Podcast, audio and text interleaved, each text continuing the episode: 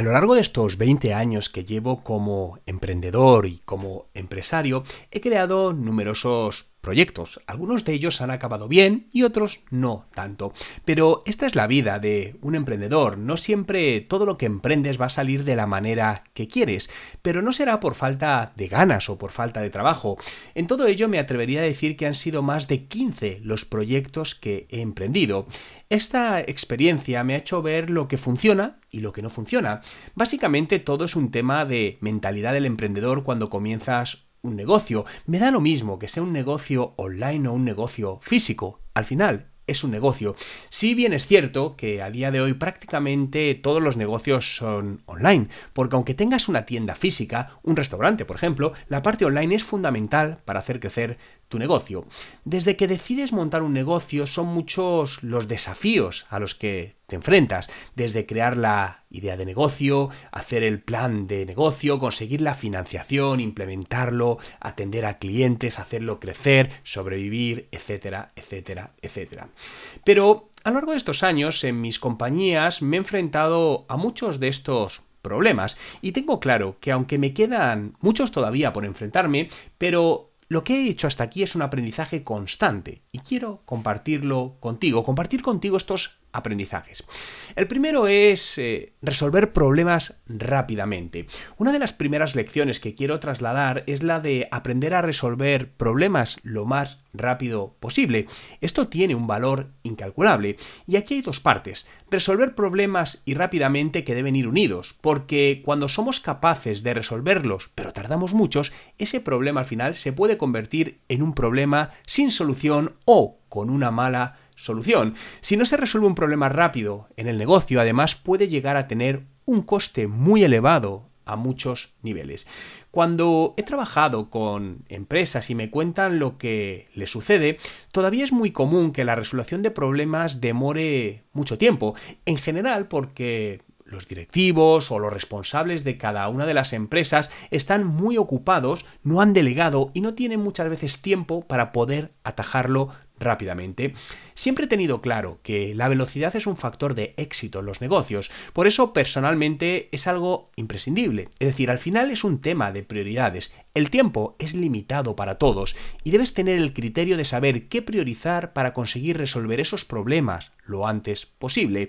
Tienes que ser capaz no solo de solucionar los problemas, sino de anticiparte a ellos, es decir, de desarrollar esa intuición que te hace ver que en poco tiempo va a haber cierto problema y puedes hacer algo para que no suceda o para hacer que cuando suceda sea mucho más liviano.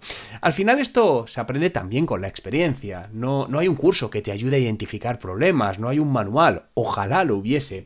Pero al final la experiencia te va dando un poco esta visión, esta intuición para saber cómo tienes que actuar. El segundo punto es utilizar tus, tus propios medios, ¿no? Esta es la segunda lección, sobre todo al principio. Aquí sé que hay diversidad de opiniones, pero os tengo que decir que todas las empresas que he iniciado lo he hecho de una manera propia, es decir, con recursos propios. Y hablo de recursos económicos, materiales, de tiempo, de conocimiento y de esfuerzo. Puedo decir que a día de hoy ninguno de los negocios que he montado directamente han tenido inversión externa. Esto para mí es importante. Cuando quieres que tu negocio crezca con inversores, al final en el paso del tiempo te has diluido tanto que cuando la empresa sea grande, incluso llega a venderse, tu porcentaje puede que sea demasiado pequeño y lo que percibas de esa venta es mínimo. Con esto no quiero decir que recurrir a inversores no sea una buena idea. Por supuesto lo es, pero debes analizar exactamente qué tipo de negocio quieres montar y ese análisis te dirá si es un negocio que realmente necesita de esa inversión o puedes comenzarlo de una manera distinta. Simplemente lo que quiero es que abras las posibilidades y mires distintas maneras de iniciar un negocio, porque no siempre, aunque a veces lo parezca, el dinero es un bloqueador. De hecho, hay muchos casos, aunque no se cuentan, pero hay numerosos casos de fundadores que después de no sé cuántos años han llegado a vender sus empresas por mucho dinero pero al final, el dinero que han percibido ellos es muy poco, porque les sucedió lo que te comentaba, a lo largo del tiempo se han ido diluyendo con la entrada de nuevos inversores, de nuevo capital, que han ido poniendo dinero, y cuando la empresa, aunque se ha vendido por una cifra astronómica al final, lo que les queda es poquito. Piensa que al final esto lo que va a hacer es que poquito a poco te vas a ir haciendo más pequeño, más pequeño, más pequeño. El primer negocio que monté como tal fue con 24 años y no tenía los recursos económicos para hacerlos. Imagínate, con 24 años eh, no tenía ningún tipo de dinero ahorrado para emprender. De hecho, yo trabajaba en una empresa, pero mi trabajo me daba para vivir, pero no para invertir en un negocio. Entonces lo tuve claro, necesitaba unos recursos mínimos para poder tener opciones de éxito. Y lo que hice fue ir a mi banco y pedir un préstamo de 15.000 euros en el año 2004, que sinceramente era mucho dinero para una persona de 24 años hace 20 años. Y al final todo salió bien, recuperé ese dinero y el negocio se convirtió en un buen negocio. Lo que os quiero decir es que en ningún caso me gusta entrar con inversores en esa fase inicial. Es lo fácil porque al final no arriesgo mi propio dinero no me pongo yo en riesgo, pero personalmente creo que tiene un coste muy elevado porque al final tu negocio ya no es tuyo, no te pertenece. Y no digo porque que optar a inversores, como te decía, sea algo malo, pero siempre dependiendo del tipo de negocio y en la fase en la que te encuentres. Yo te diría que lo arranques tú mismo y cuando consigas generar un modelo viable, consigas facturar, consigas crecer un poco y necesites escalarlo más rápido, ahí es sí, ahí es donde tienes que buscar esa financiación externa, esos inversores que te van a ayudar no solo económicamente, sino con contactos y conocimiento. Y en ese momento sí que tiene un valor enorme. En ese momento sí que es interesante.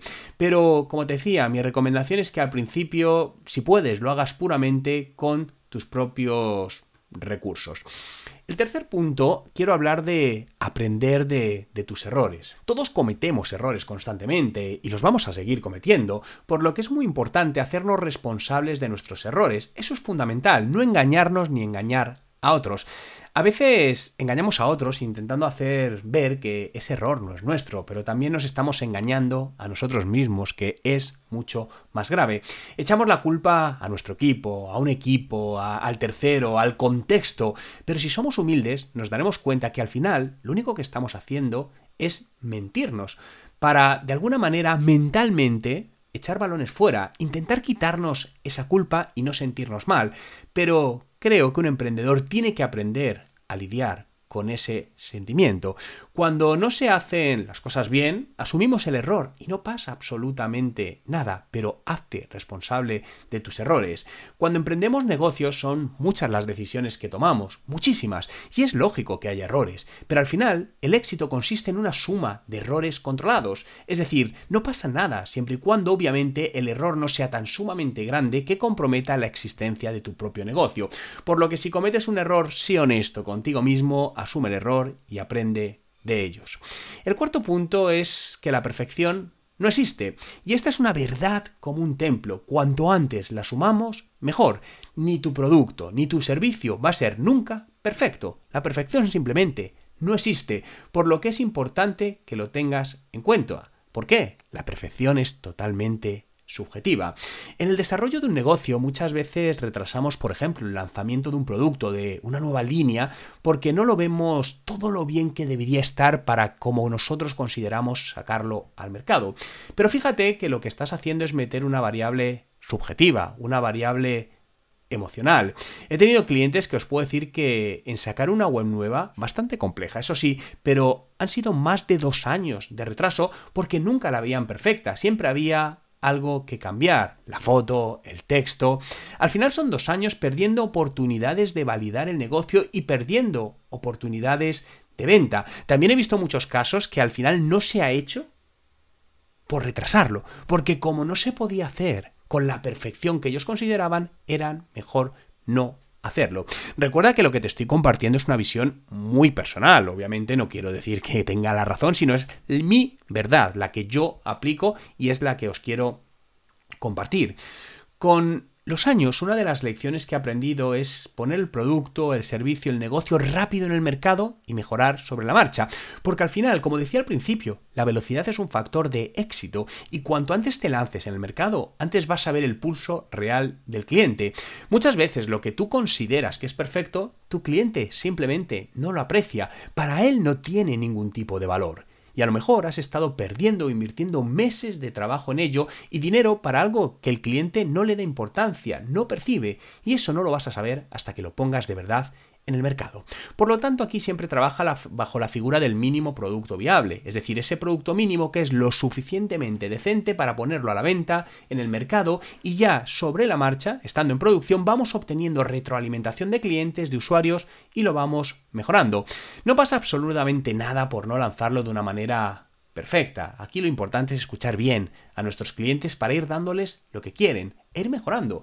Esto, además, los clientes lo van a agradecer. Un cliente sabe que hay algo que no es perfecto y a lo mejor echa de menos ciertas funcionalidades o ciertas características en tus productos o servicios y te las va a decir. Hazle saber que les estás escuchando e implementa esas sugerencias que tengan sentido para mejorar, porque en ese momento lo que estás consiguiendo es fidelizar a tus clientes que se están dando cuenta de que les estás escuchando y de que realmente estás preocupado porque tu producto o servicio sea el que él necesita. Y el quinto punto es rodéate de talento. Atrae talento a tu negocio que tenga una conexión o resonancia con tu, tu, marca. Esto es importante. A veces hay un talento muy bueno, pero no encaja en tu negocio, por tu pensamiento, por tu filosofía, por la manera que tienes de trabajar, la manera que tienes de hacer las cosas. No pasa nada. Lo que tenemos que encontrar son esas personas adecuadas. Y esto es un proceso que nunca acaba. De hecho, es un proceso que suele llevar bastante tiempo.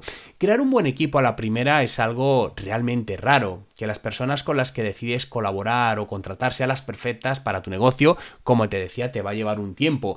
Y a lo largo de ese tiempo vas a tener momentos amargos porque tendrás que dejar de colaborar con gente sabiendo que esa persona quizás es talentosa, pero no encaja en tu proyecto.